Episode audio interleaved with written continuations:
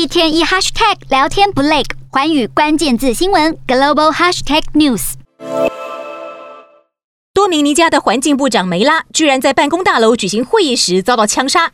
根据环境部职员的证词，在枪击案当下，他们听到至少七发枪响。武装警察赶到现场后，发现原来环境部长梅拉是被自己的老朋友枪杀的。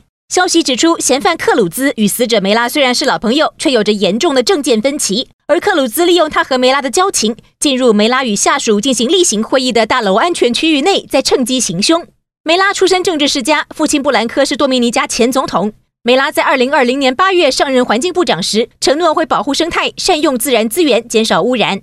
梅拉在今年三月表示，他在一年半的时间内，已经向司法机关通报了两千三百多宗非法个案，涉及非法伐木、破坏红树林、违反环境许可等等。而这些不法分子从军警到商界都有。多米尼加共和国近年来推行环保政策，限制伐木，森林覆盖率持续增长，与其他拉丁美洲国家相比，可说是绝无仅有。多米尼加总统阿比纳德就表示，他对梅拉的死深感悲痛。